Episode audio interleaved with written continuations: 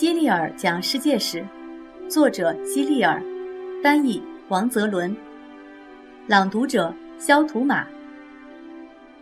第六十章，打得最久的战争。公元一三三八年，爱德华三世当上国王，统治着英国，法国的一部分土地也在他的掌控之中。法国国王很想从他手中夺回这些土地，而爱德华三世。却想把整个法国都夺过来。他宣称法国前国王是自己的亲戚，所以他比现在的法国国王更有资格领导法国。于是，他发动了进攻法国的战争。这场战争持续了一百多年，历史上称其为百年战争。它是历史上持续时间最长的战争。英国军队乘船从英国出发，抵达法国。公元一三四六年，他们在一个叫做克雷西的地方与法军进行了第一次大规模的交锋。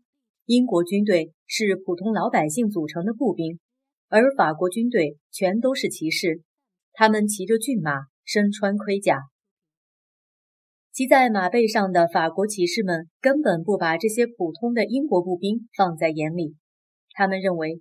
这些英国步兵的规模和装备都无法与他们抗衡，但是英国士兵有一种很有威力的武器，叫做长弓，它射出的箭很有杀伤力，这让英国士兵占了上风。后来，虽然法国的骑兵既正规又高贵，但依然在这次交锋中败下阵来。在这次战争中，英国人还首次使用了大炮。但这些炮弹威力很小，士兵们只能像扔篮球或足球一样把它们扔到敌人那边。法军的马匹本来虽然害怕炮弹，但炮弹爆炸后却没产生多大的杀伤力。尽管如此，炮弹的使用仍然具有重大的意义。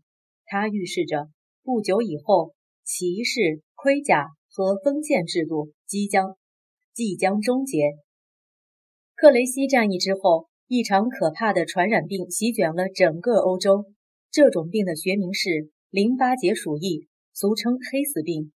这种传染病带来了一场可怕的灾难，就像伯利克里时代雅典的瘟疫一样。但是，这场灾难不只是发生在一个城市或一个国家。据说，它从中国开始，一路向西蔓延至欧洲，席卷了沿途的所有国家。黑死病来势汹汹，它夺走的生命比以往任何战争夺走的生命还要多。之所以把淋巴结鼠疫称为黑死病，是因为人们只要感染了这种病，全身就会出现许多黑色的小点，并且会在之后的几个小时或是一两天里死去。没有药可以治这种病，人们一旦染上就必死无疑。很多人一发现自己染上这种病，为了避免遭受病痛的折磨，干脆选择自杀。还有些人因为染病而提心吊胆，整日生活在恐惧之中，最后自己把自己吓死。黑死病肆虐了两年的时间，千百万人因此而丧生。往往是一个人染了病，他所在的城镇的所有人都会染病，许多地方连掩埋死尸的人都没有。尸体到处都是，横在大街上、门口、市场里。田里的庄稼无人收割，慢慢腐烂掉。马匹和牛群没人照看，在村庄里乱跑。黑死病还袭击了海上的水手，经常有船只在海上漫无目的的飘荡，因为上面的人全都死了，没有人来驾驶它。如果这场灾难害死了全世界所有的男人、女人、孩子，那会出现什么样的后果呢？你能自己想象一下吗？此时，英法的百年战争依然进行着。他们好像觉得黑死病害死的人还不够多。参加了克雷西战役的年轻士兵死了，他们的孩子长大了，又继续参战，然后也死去。他们的孙子又长大了，继续参战，再死去。这场战役在英国和法国人身上一代一代的持续进行着，几代人的时间过去了，英法两军之间的战争还没有停息。那时的法国王子很年轻，也比较懦弱，没有一个能当强悍的领袖来带领法国人民作战，赶走这些英国侵略者。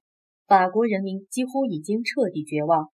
当时有一个穷苦的牧羊女，生活在法国的一个小村庄里，名叫让达克，她就是圣女贞德的原名。她在照看羊群时做了一个奇怪的梦，有个声音在梦中呼唤她，说他是带领法国军队作战的唯一人选，他能从英国人手中解救法国。于是。他把这个梦告诉了王子身边的贵族，但是没有一个人相信他和他所做的梦，也没有人相信他有本事拯救法国。然而，这些贵族的态度也是半信半疑的。为了试探他，他们让另一个人伪装成王子坐在王位上，真正的王子则和贵族们一起站在一边，然后再让贞德进宫。贞德进入皇家大厅。随便看了一下假王子，就径直走向真正的王子。他在王子面前跪下来说：“让我带领您的军队取得胜利。”王子立刻给了他一副盔甲和一面令旗。他骑上马奔赴战场，并且冲到了军队的前头，开始了英勇抗敌的历程。不久以后，在贞德的帮助下，王子顺利地通过加冕，成为国王。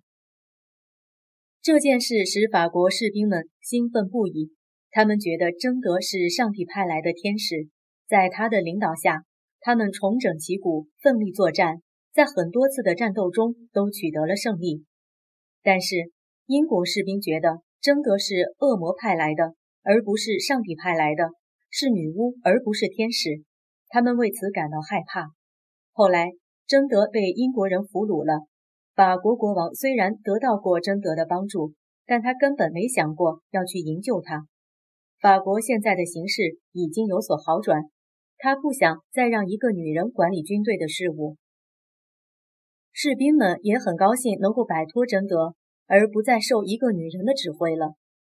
贞德被英国人指控为女巫，被活活烧死在火刑柱上。